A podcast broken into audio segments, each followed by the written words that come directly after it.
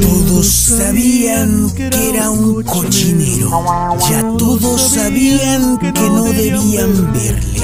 Pero por el morbo la pelea la vieron. No más para contarla y estuvo terrible, espantosamente. Y así sucedió. Todos los adivinos adivinaron que la pelea entre el Canelo Álvarez y Andy Giraldin estaría para dar vergüenza y la dio. A todo mundo, menos al Canelo y al turco. Giraldin estuvo tacañísimo a la ofensiva. Solo tiró 87 golpes en los tres rounds que duró la pelea.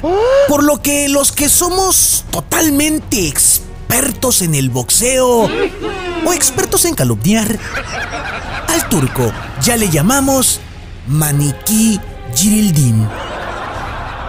El Canelo como empresario diseñó tres combates para este año 2021.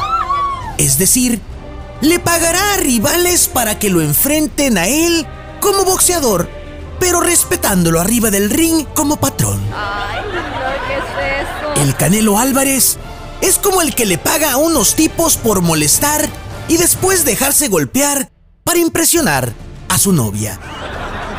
El Canelo Álvarez está así como aquel considerado como el peor boxeador de todos los tiempos, Jorge Kawashi, comprando rivales en el mercado negro del box para hacerlo sentir a él como una bestia brutal, imparable e invencible. Saúl El Canelo Álvarez le pagó a Giraldin por solamente nueve minutos de pelea la cantidad de 2 millones de dólares. Es decir, 3.700 dólares por segundo. Jamás nunca ninguna fichera en el mundo cobró tanto dinero por tan solo bailar nueve minutitos. La realidad, Saúl El Canelo Álvarez eligió a un retador que tenía dos años de no boxear. Eso y pegarle a un anciano es casi la misma cosa. ¿Qué es lo que sigue ahora para el Canelo Álvarez? ¿Elegir a un rival en muletas? ¿En silla de ruedas?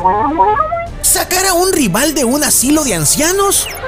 ¿O ya de plano, sacar a boxeadores de su tumba para pelear contra ellos?